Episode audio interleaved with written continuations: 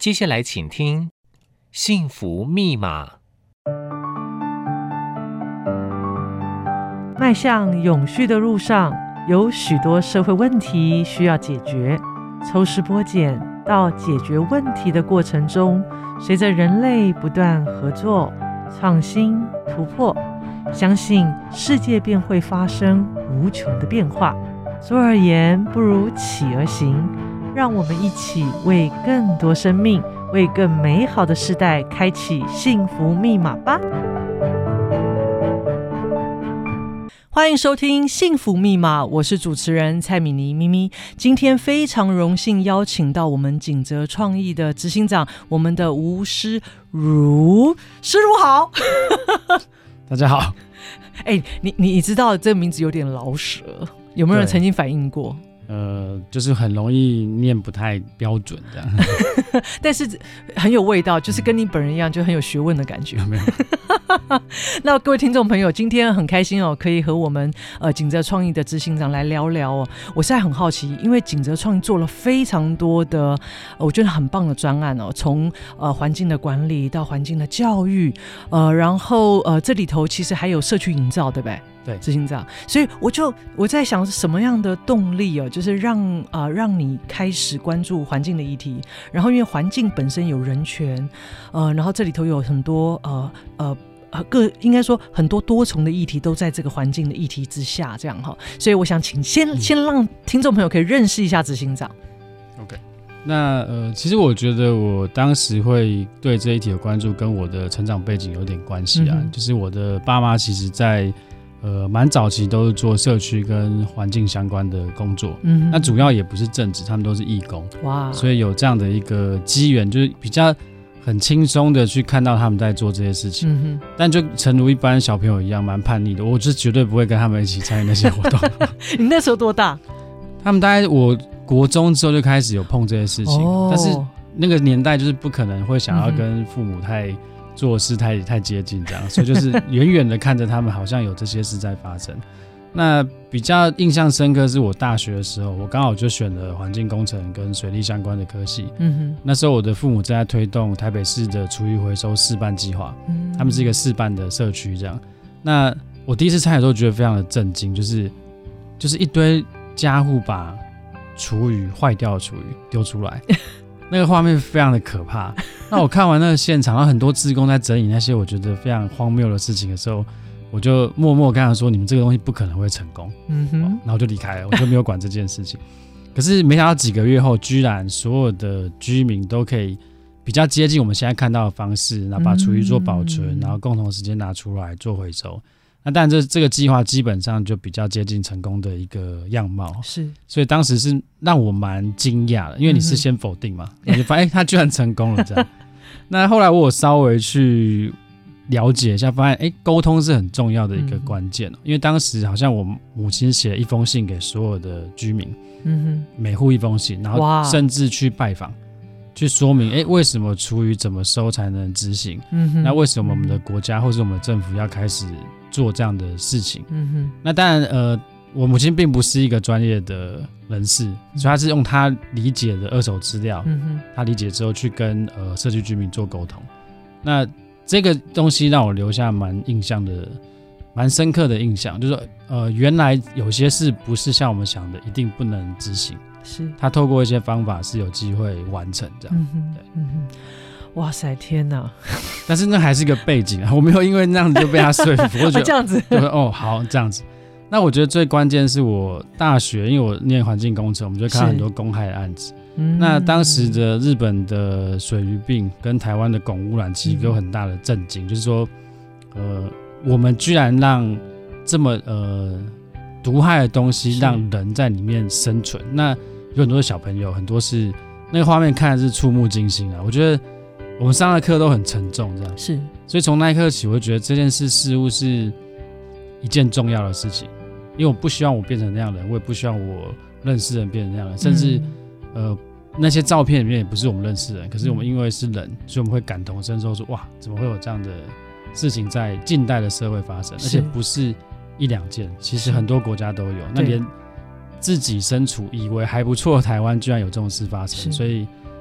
蛮震惊的。我在大学的时候，其实这是让我很有动力去关注环境的一个启蒙啦，是就是我非常非常在意这些。呃，公安啊，环境污染污染的一个议题，这样。不过我相信，呃，就是对于呃执行长来讲，其实父母的影响，我相信也他其实无形当中一定会带来呃某一种呃，在你在在我觉得那个内在里头就种了一颗种子。然后我觉得大学可能呃就在这些议题当中，其实促使他有机会开花。不过因为当然，我觉得我刚刚听到，我其实蛮感动，是说因为呃如果来回溯那个，你知道台湾我们在经历从呃。资源回收，包括你刚刚谈到厨余呃的回收，其实如现在想起来是生活当中就是很。大家都有共识的事情，可是刚刚听你这样一讲，我突然突然时空有一点点带回到成长的某个阶段，我突然觉得确实，你看所有一切在呃议题上，或是我们想倡议的一些很重要的一些永续的一些议题，它是需要时间的。那就是你总是会很感动，就是有一群人愿意这样子做。那我觉得对于执行长来讲也是，就是透过心，透过你这一代，那你也用呃也透过你的方式，呃呃更呃。呃，像妈妈当时写一封信哇，你看很有行动力。那我想你也走出了你的方法。所以如果回溯一下，呃，你自己第一个呃开始的计划，你还有印象吗？嗯，是蛮有趣，是在大概大学毕业前，我参加一个台北市的青年社区规划师培训。那他其实他的培训课程是社区规划啊。那因为当时我已经考上那个自然资源的研究所，所以。那个老师就很聪明，把我放到那个万华的一个保护区旁边的社区。那我就顺着他们的规划，因为我其实就想说到那边，反正就是实习嘛，我就是到处走走看看。结果我一去就发现，哇，那个管理好多问题。然后就开始很，就是我觉得那引动蛮有趣。是我进去之后开始看，然后开始写，就开始找资料，然后提出解决问题。可它是一个课余的活动，就是它是一个。呃，公部门的培训也没有什么特别的证书，它就是一个行动。是，那非常尴尬的是，我就一路栽下去，所以我甚至换了我的硕士研究题目，去变成它，让它变成我的硕士研究题目。那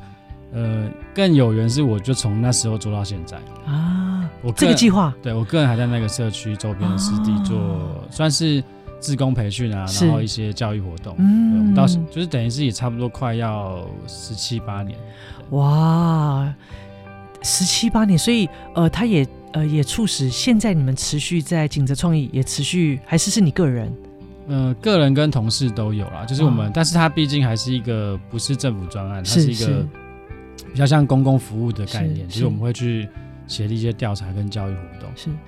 呃，我你知道，所以我在我身边呢，所有呃愿意有点事，你知道，这是一种信念，或者说愿意将自己全然的生命投注在呃不管环境的议题或者一些相关永续的一些议题，我觉得都有一个呃生命里头都总是会有一有一个，我们如果以那个我们文本的这个一个脉络讲说，就是会有个导师，或是就是会有一个很自然的一个现象哈，促使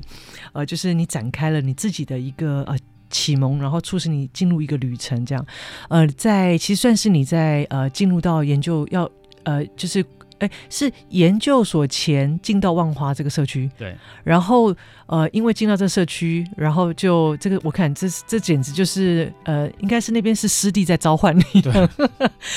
你要不要聊一下这个姻缘？他是呃就是怎么样呃真其实对你来讲这个事件这个这个这个算是蛮重要的一个。呃，促使你到现在都一直在这样子的一个领域里，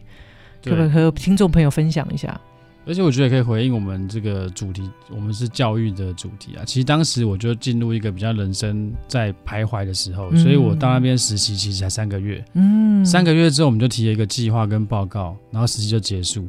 那我总有点觉得啊，就这样结束嘛？难道我们不能做一些什么事？所以。我就在社区晃来晃去，是我去参加社区大学，参加他们的志工队，啊、我做了很多不是那么有系统的在参与这个湿地的工作。嗯哼，那直到后来我就决定，那我就把我硕士题目做成变成这个题目，既然我都花那么多时间，那。呃，就开始更深入的去研究这些议题，也导入了学术上面的专业跟管理上面的专业啊，所以我觉得算是蛮有趣的一个摸索现象。我并不是那么顺利说、嗯、啊，我看到这个实习，我看了我就直接开始，不是，是它中间有一个，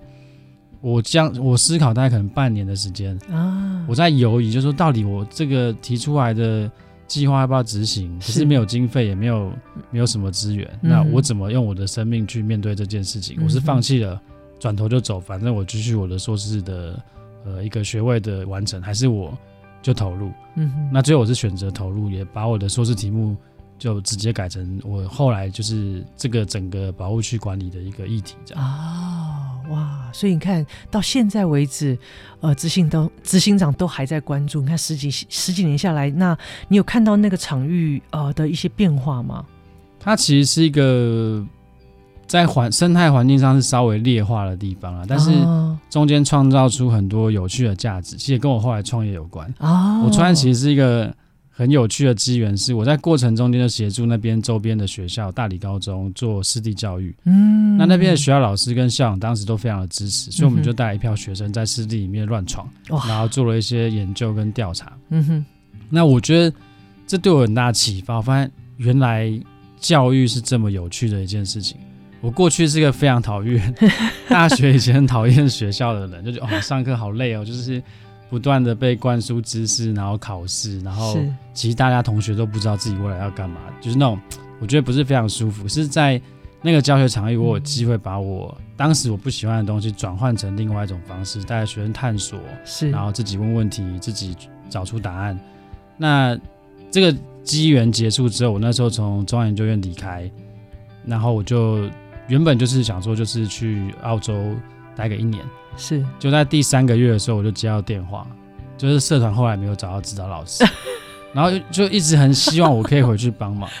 天哪，当然我就想说，这真的是你的命了。嗯、对，那当然在澳洲也没有太多的发展，就觉得哎呀，已经玩了一阵子，好，那我就回来台湾。是，那当时也没有想要创业，只是说帮了一些老师规划一些计划，觉得哎蛮有蛮好玩的，可是没有执行。那在一些朋友介绍下说，哎，其实我们可以去投标案子，可是要有个单位嘛，啊、那我就简单成立一个公司啊。所以景泽其实是在一个很没有计划性的状况下成立，只是想说要做一些事情，然后需要一个单位跟头衔这样的。嗯，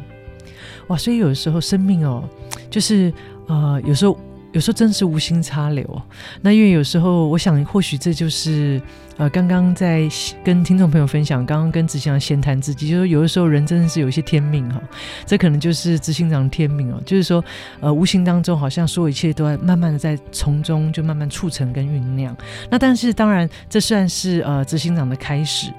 呃，那景泽创意也是因为在这样的因缘之下，哎，就呃就成立了这样。那但是景泽呃创意其实在后来。其实做了很多，我觉得很值得跟听众朋友分享的一些专案，所以是不是可以邀请执行长来聊聊？就是说在，呃，就是这么多年下来，呃，哪一些计划是你们持续性已经很多年计划？先是不是可以让我们概略性的让我们认识一下这些计划？那当然，其中有一个计划我非常啊、想要深入的跟这个执行长来做一些情谊哦。所以，可是我想，哎，是不是也可以跟听众朋友分享一下？OK，那其实我们其实在，我觉得景泽有一部分的特质比较像。呃，理念性的组织是因为我们在某一些计划是，我们并不会完全呃顺着政府的资源往下走。嗯哼。呃，但回到刚刚的那个议题，我最早是从湿地的研究开始，那后来因为也因为这个研究进到中央研究院生物多样性研究中心，是它是一个生态实验室，所以我在那边也花了三年做。生态实验的基础工作，嗯，我虽然是个助理，但是我就有机会去开展我的视野。哦，原来生态的很多工作是这样子，嗯哼。所以在早期，我们其实做非常多湿地为主题的一个题目哦。所以我们早期很做也是跟这个呃过去的工作经验的发展脉络有关，嗯哼。但我们在做的时候就会发现一件事，因为有些案子它需要比较长时间的去维系，所以我们在。呃，像社子岛，我们当时做完一年两年，我们到现在也持续做生态监测，嗯、也做做了大概五年的时间。嗯、那像我们在社区，当时在大同区有一个社区工作站，嗯、类似社区规划师工作室。嗯、那在二零一六一七吧，那结束之后，我们一样有一个部门持续在社区做一些劳动跟发酵，嗯、那也都是超过五到六年的时间。哦、所以我们会有一些呃计划是很软性，然后很低低度的在运作，是我们需要那个。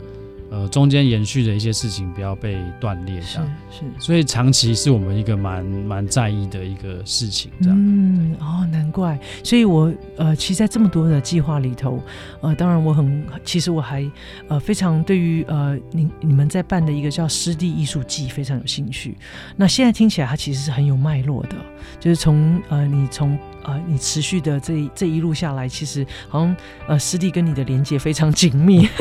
所以来跟你请益，就是说呃关于这样子的一个呃所谓的师弟艺术季，那因为艺术作为一个途径，那事实上当然不是只是为了看到所谓的艺术性的这种作品哈，我相信这个艺术季的背后一定承载了很多其他的重要的一些呃目的哦。那所以呃尤其呃景泽又呃不管是在环境管理上，尤其在环境教育上，还有社区营造上都特别琢磨。所以是不是呃，所以我就很很想要跟呃执行长呃请益，就是说，哎，那像这样子的一个湿地艺术季，呃，你们呃就是说是怎么样呃，在那过程当中，它是怎么样呃发展到现在？那这么多年下来，呃，是不是每年都有一些关注的议题？那你们真正办这个艺术季，到底目的是什么？这样希望带来什么样的影响？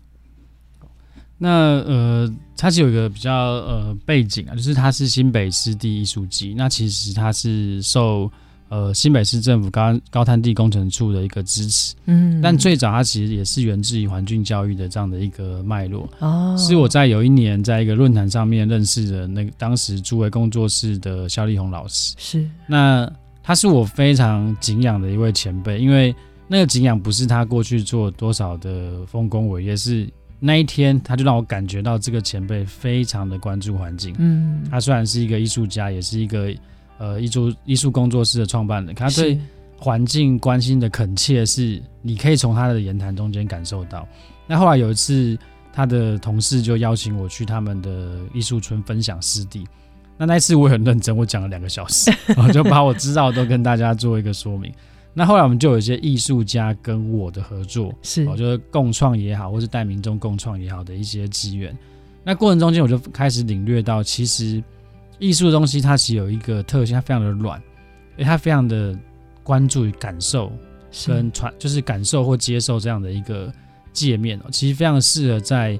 我个人很崇尚的体验式的环境教育。我一直认为，一个环境教育它不会是一定的标准的过程跟答案，是它都是开放的。嗯，但这样子又很难融入到所谓的资本里面去做操作，所以呃，当时跟肖老师合作，就促成了呃景泽开始投入，全公司都有机会去做这样的一个艺术跟环境教育整合的一个工作，这样。听到执行长特别聊到关于呃这个湿地艺术季哦的一个呃这个呃他会之所以会有这样子的呃我们可以在二零二二年看到你们在谈的一些议题，其实它是有过去几年的脉络哦。那当然我就会很好奇，就是说那呃就是说因为环境教育算是这个这个艺术季的一个开酝酿的开始，那包含呃执行长也是跟一群从事艺术领域的朋友也开始了有一些对话，那就开始让您也感受到，因为您不是本来过去跟艺术领域应该是呃距离很远吧，嗯、没有没有那么亲近。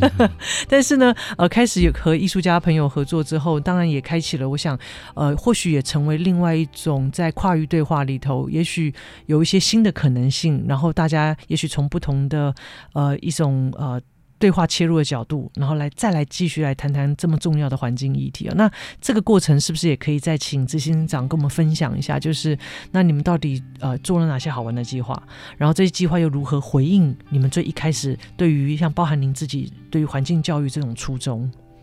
嗯，所以我们在当时刚刚前一段有提到，因为呃主委工作室的关系，我们开始认识一些对环境议题有兴趣的艺术家。是。那因为我们同时也承接了新北市政府的湿地的一个环境教育推广案子，是。所以我们在初期就是先把一些艺术家邀进我们的活动。嗯。它并不是原本就设定的活动。那呃最早的滥商应该是从那个。割稻活动，其实我们在新北、啊、新北湿人工湿地是一个处理人工污水而设定的湿地，是。那它部分也种植了所谓的经济作物，就是我们比较日常看得到的、啊、芋头啊，或是水稻这样。啊、是。那那一年我们就开始有一个割稻的活动，那我们就在想一件事情：稻子到底可不可以吃？就是那是等于是我们在这个地景上看到这个我们熟悉的稻田，是可是它是承载我们生活的。看不到那一面的污水的净化的一个过程，是，是那稻子可不可以吃这件事情，我们就产生了一个问号。那也希望透过这个活动让大家去思考你的生活之间。所以我们那次就很有趣，我们邀了很多自然有机的米，在另外、嗯、另外一边摆摊，然后邀请民众去这个处理污水的的稻田上割稻。是，那最后邀请艺术家，呃，就是协助我们创作，就是说怎么让大家去感受这个稻米跟污染之间的关系。是，是我们想创造出这样的一个算是冲突或是一个反思。那这是第一次我们邀请艺术家进到我们的领域的体系里面，是。那后来我们觉得，哎，反应也不错，所以因为艺术家可以让一切更，我觉得有时候是视觉也好啊，或者感知也好，可以提升。是。那后来我们就慢慢找不同的艺术家进来，但办了几季，我们也发现一个挑战，就是当艺术家对于湿地的理解都是比较从我们提供的资料去理解的时候，会很容易提出一样的回馈。因为我们在呃连续办两届，就发现，哎，第二群艺术家怎么跟第一群艺术家的回馈是一样，我们就感觉到那个有一点有趣，但是有点不安，就是会不会是我们提供的资讯过于狭窄？哦，那所以在去年我们做一个创举，就是我们把艺术家先集合，但是先跟他沟通过，一起去湿地体验我们过去规划的湿地环境教育。是我们希望他们直接进到湿地，踏到湿地的泥土，去看那个污水进来的池子长什么样子，然后怎么净化，然后最后到。呃，最后一个池子，然后我们还导入一些科学的活动。是，那这些艺术家在这个过程就就会有一些感知，但有一些他本身就是非常像有一个艺术家，他在他本身就有埤塘，所以他对这就觉得哦还好，这我都懂啊，这我都知道。可是另外一群可能比较少接触真实湿地，呃，或是人工湿地这样界面的艺术家就很有感触。是，那是那个创作的回馈就让我们觉得哎很棒。是，那我们也在想说，这或许也是我们在。过程中间的一个学习，嗯，其实跨域它是一个交互学习的过程。我们在学习，呃，艺术家怎么在呃创作中间去传达个人的感知跟理念。那我们也试图从教育工作者的角度去提供更多元的整合的界面。所以去年我觉得算是一个蛮棒的一个经验。是，那但我们今年也会办，也欢迎大家来。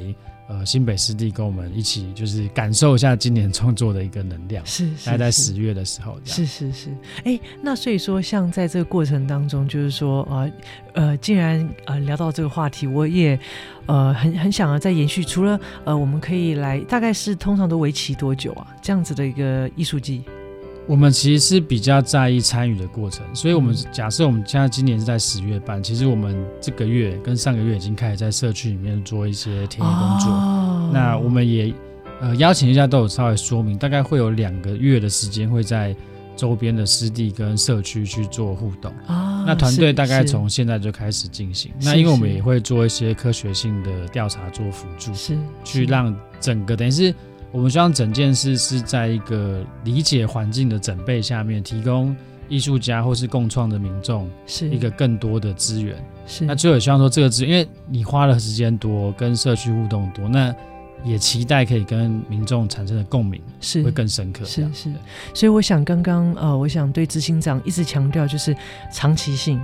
呃，是你们很其实是一个算是景泽创意一个很重要的核心哦，所以湿地你看也走了也走了几届了哈、哦，然后呃，那包含呃在这个过程当中，就是说，因为我觉得湿地好像跟这个呃执行长的生命好像有一个很很紧密的连接。那除此之外，就是说，哎，我们透过像这样子艺术季，它虽然是透过呃这样子的活动，然后让更多民众有机会一起来参与，那进而借由刚刚您谈到这个过程，不管是透过艺术家啦，或是透过你们规划活动，让也许公民意识也可以借由这样子的一个呃艺术季里头有机会提升哦。那当然，除此之外，刚刚您一直谈到科学，科学，科学，诶，我也很好奇，就是说，因为您这是您的所学了，嗯、那你的所学有没有也注入在你们自己景泽创意的这些有一些计划里？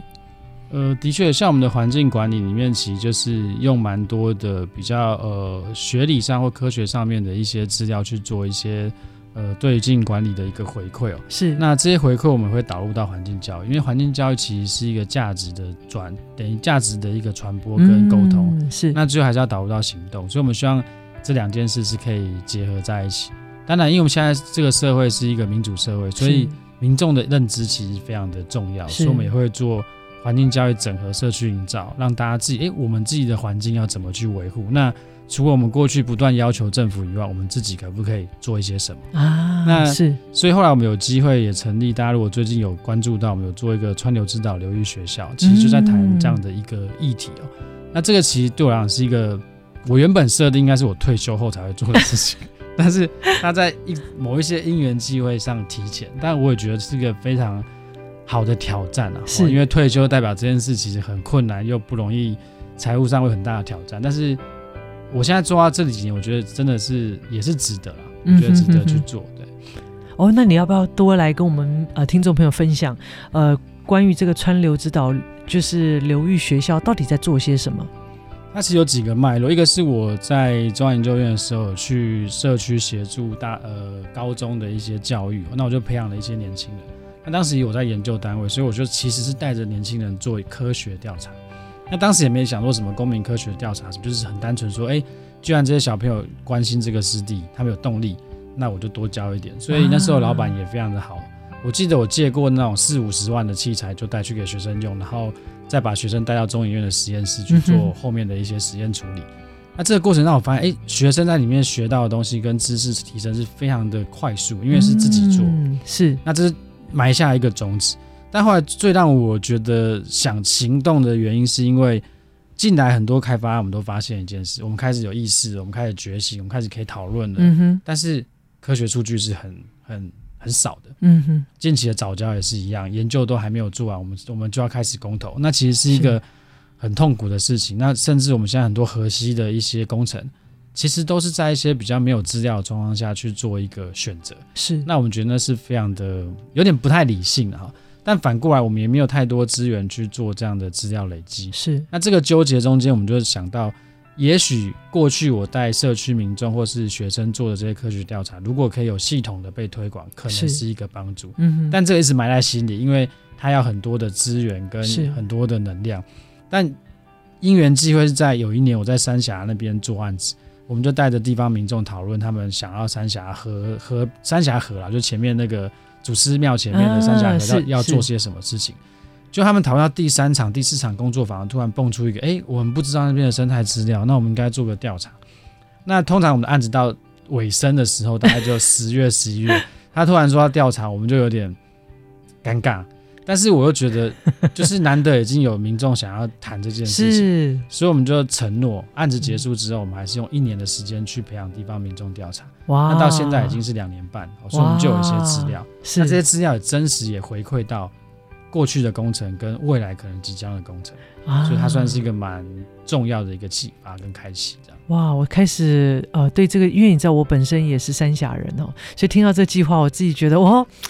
有点那个，你知道，眼睛为之一亮哦。所以我相信，如果能够由下而上，那个力量是很大的。如果所有所有都要等到由上而下，资源到才开始做，有的时候往往就会错过呃某些关键的一些时间点哦。在这个过程当中哦，呃，就是透过像川流之岛流域学院，其实它算是一个呃。我觉得也算是一个公民公民行动、公民运动，是可以这样讲吗？一个算是一个行动。对，我们这、嗯、我们是把它视为是另外一个公共参与整整个台湾呃环境资料调查的一个。行动啊，行动嘛，哈，对，所以我相信，呃，在这个过程当中，就是我们不是只是在理念上啊，就是有些观念上的一些倡议，那其实我们还是要还是要用行动，才有办法带来一些改变跟影响。那当然，我想，呃，大家都这么努力哦，那不外乎就是希望我们在关注的一些议题，我们希望我们采取的行动可以，呃，就说，呃，让它的影响，希望可以发挥最。最极大化。那我不晓得，对于像在景泽创业这么多年下来，呃，除了刚刚您聊这些计划之外，你们嗯、是不是也为了要在希望可以透过你们的专业带来一些影响，呃，还采取了一些什么样的行动吗？或者是还有一些什么计划也正在呃发展，或者是正在进行？那其中我觉得，刚很多其实都还是在比较由上而下，或是公部门的视角去调动。那呃，留意学校它其实是一个反馈啊，就是它是个反动，是它透过哎、欸，我们如果不靠政府的力量，公共可以做什么？是，所以呃，川岛流域学校的经费资源其实来自于一些商店的营收，或是我们公司内部的营收去拨出来。啊，但我们长期还是希望它是回到商店营收，因为是有少部分的小钱，然后大家呃在消费过程中就把部分的资源拨出来做这件事情。那为什么会很在意这种呃很日常的消费？就是我们认为环境应该是生活的一个部分啊。所以，我们大概在二零一六年其实有成立一个呃，算是实验商店，叫三十生活实验室。嗯嗯、那当时其实就在回应这个减塑这样的一个议题。当时我们做了一个问卷，很有趣，就是我们就问一般民众说：“哎，你的日常生活中间，你觉得哪一些东西一次性商品对你最困扰？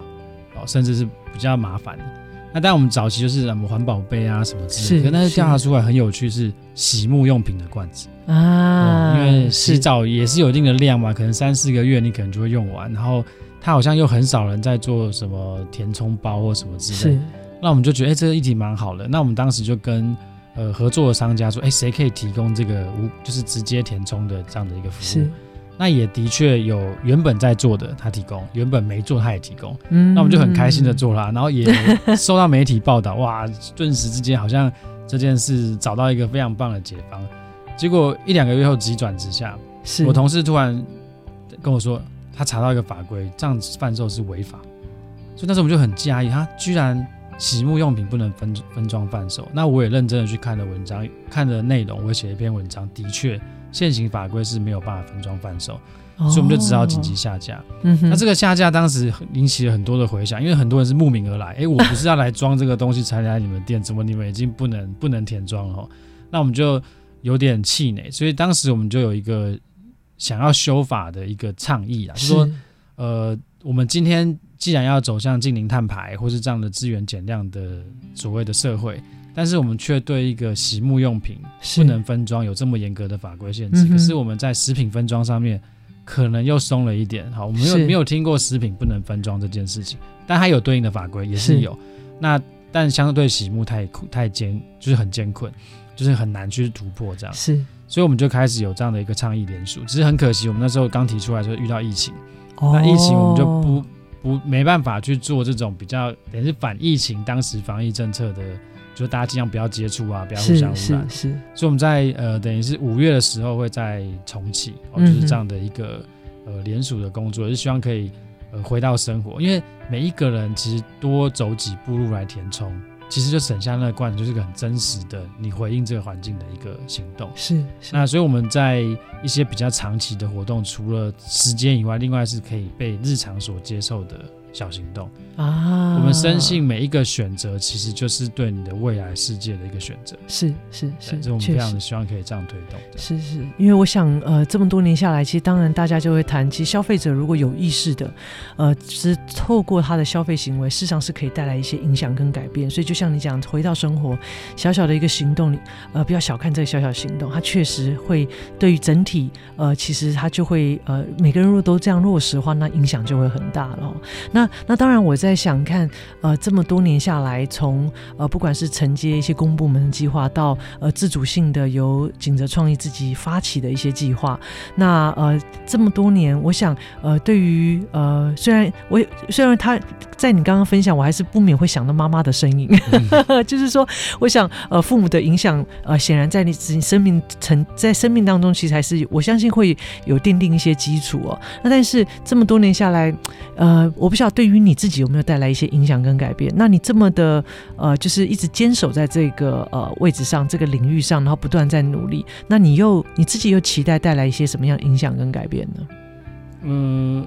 我们以前在学校的时候，经常被呃上课的时候，我们会上环境经济学了。那环境经济学家就会把一些自然资源做量化。那很多环境的等于是保育人士其实不以为然，你怎么可以把自然做量化？可是我觉得那就是当代的现场，因为我们必须要很理性的去看待这些环境议题，因为我们没办法代表大众，多数人在这样的一个资本社会下面生活，所以我们必须能去理解这个环境对我们带来的实质好处，而去做选择。所以我其实一直很。关注的一件事情，并不是标榜谁做了什么事。像我就不太很喜欢说，我是一个呃什么很环保人士。我觉得应该就是每一个人在他的所处的环境下面，因为每一个人处境并不同，是他可以做出对环境跟他自己平衡的最好选择。是，那这是我们一直长期想要去推广的一件事情。就因为如果你太高、太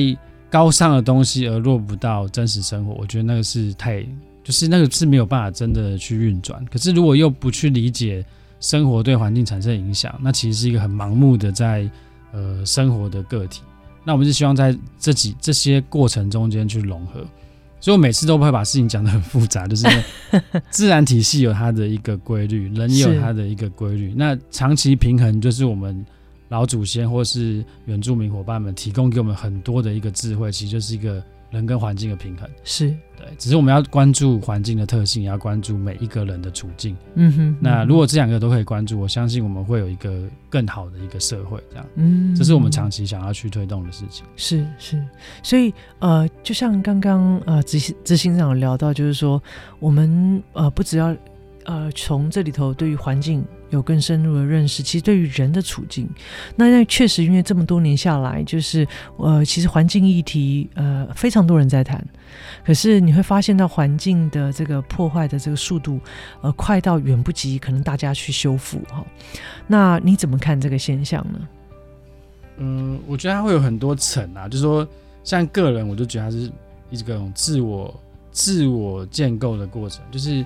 呃，我每次都讲说环保做到后来就是你自己选择。你可以做很低度的生活，那是你个人、嗯、个人的一种自我价值的建构。我这样子很幸福，是你不需要太多的物质。可是这毕竟不是多数人可以做到的事情。嗯哼。所以回到系统上面，我觉得是一个好的法令跟经济系统是非常重要。就是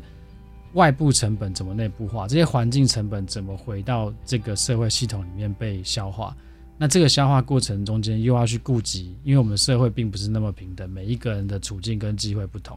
那谁可以帮忙多承担一点这样的环境成本？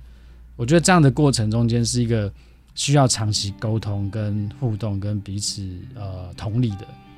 是就是一个路径啊。所以我自己觉得他不会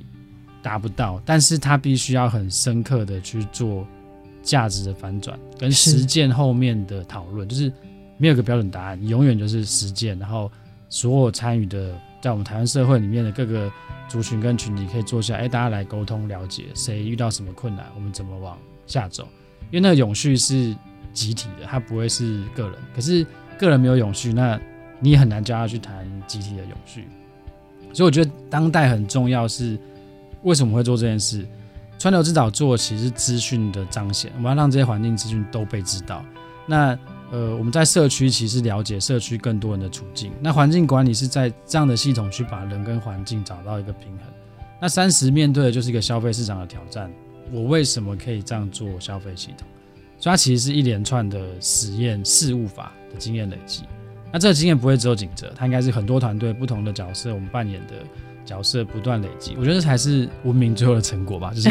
我们总不会自己把自己推向一个没有办法。面对的处境。是。啊，所以我觉得他可能也是行动，也是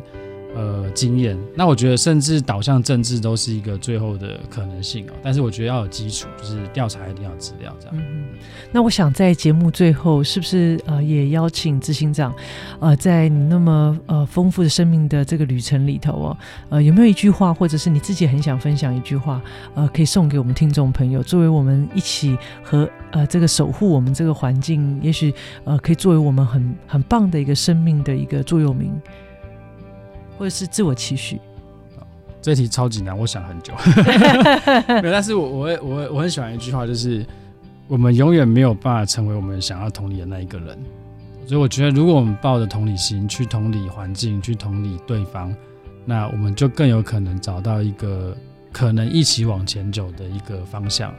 我觉得环境议题其实一直都不是环境的问题，是一直是人的问题。是，那人必须要有共识才可能往前走。所以，当我们可以开始同理别人的那一刻开始，我觉得那个共识才有可能形成。那当共识可能形成，我们就会看，才能谈到那个很